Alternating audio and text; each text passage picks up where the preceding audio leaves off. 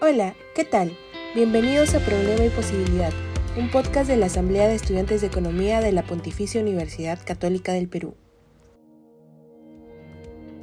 Soy Ana Lucía Chavarri y junto con Kelly Narváez abordaremos el tema Desarrollo infantil temprano en el Perú, más que solo educación.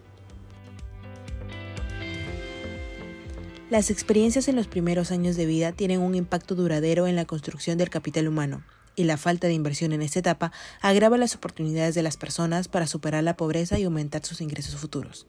Es por ello que, en palabras de la ex ministra de Desarrollo e Inclusión Social, Ariela Luna, invertir en la primera infancia impactará en la competitividad, así como en el desarrollo del país. En ese sentido, ¿sabemos qué medidas se han tomado en la agenda de política pública peruana para priorizar el desarrollo infantil temprano? En el episodio de hoy exploraremos esta y otras preguntas sobre lo importante que es dicha etapa en la vida de las personas y en el desarrollo del país. Acompáñanos. Las intervenciones tempranas tienen efectos duraderos debido a que aproximadamente el 85% del cerebro se desarrolla durante los primeros años de vida y el 50% de las habilidades cognitivas están influenciadas por las experiencias y el entorno en el que se encuentran los niños. En ese sentido, el desarrollo infantil temprano, que abarca desde el nacimiento hasta los 5 años, busca promover el desarrollo físico, cognitivo, motor y emocional en la primera infancia. Las limitaciones de los niños para alcanzar su máximo desarrollo biológico y las causas que lo provocan son un factor clave en la transmisión intergeneracional de la pobreza. Por ello, el desarrollo infantil temprano podría ser una estrategia para combatir la pobreza a largo plazo. La participación de la madre es determinante en esta etapa, dado que la alimentación, el cuidado y la lactancia materna tienen un impacto directo en el desarrollo de las conexiones cerebrales. Asimismo, mejorar la educación materna y las condiciones socioeconómicas tienen efectos positivos en la salud, nutrición y desarrollo físico y mental de los niños, promoviendo así un desarrollo integral. La competencia social emocional temprana es crucial para el aprendizaje en la escuela. En ese sentido, los programas DIT son necesarios para insertar a los menores en el sistema educativo y garantizar una educación de calidad. Estas intervenciones pueden reducir la brecha de desarrollo entre niños de diferentes contextos socioeconómicos y asegurar que los niños desfavorecidos tengan el mismo nivel de preparación que sus pares. Cabe resaltar que los niños cuyas madres tienen menor nivel educativo son los que más beneficio obtienen de estas intervenciones. Además, los beneficios del DIT trascienden el ámbito educativo, ya que también contribuyen a la productividad y a la integración social de los niños en la sociedad.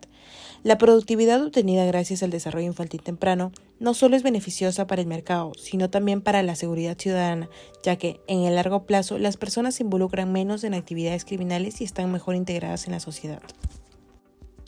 Bajo ese contexto, en 2007, el Perú intensificó su política de desarrollo infantil temprano tras analizar evidencia que respalda su importancia.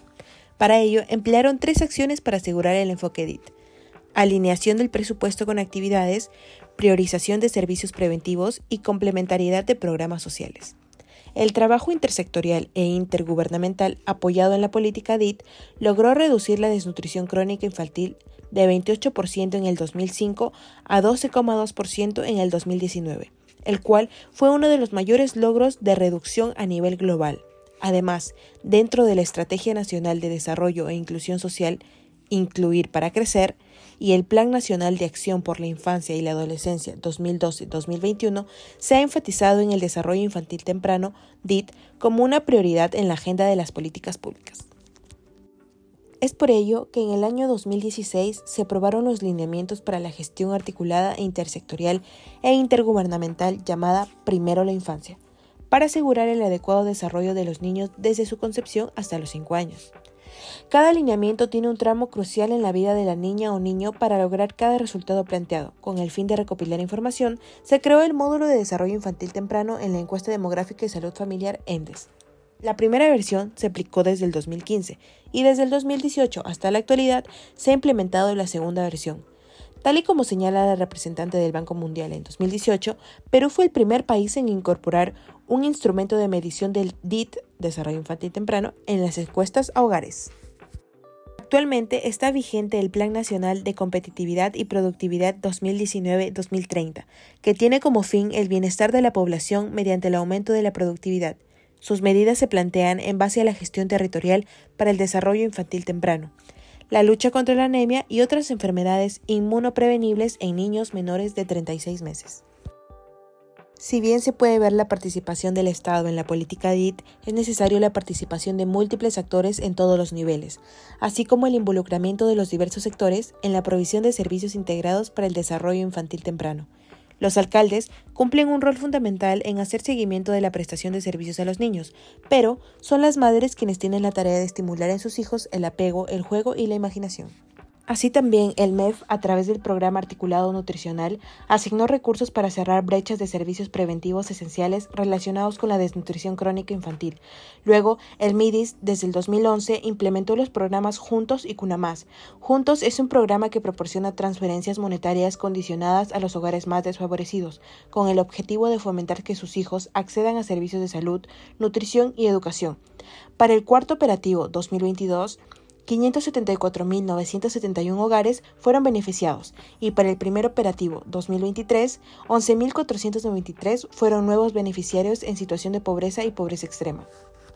Por otro lado, CUNAMÁS se enfoca en enriquecer el desarrollo cognitivo, social, físico y emocional de niños menores de 3 años que viven en situación de pobreza. Esto se logra a través de dos servicios, mediante centros de cuidado diurno en zonas urbanas, también conocidos como guarderías, y mediante un servicio de acompañamiento familiar en zonas rurales que consiste en visitas domiciliarias.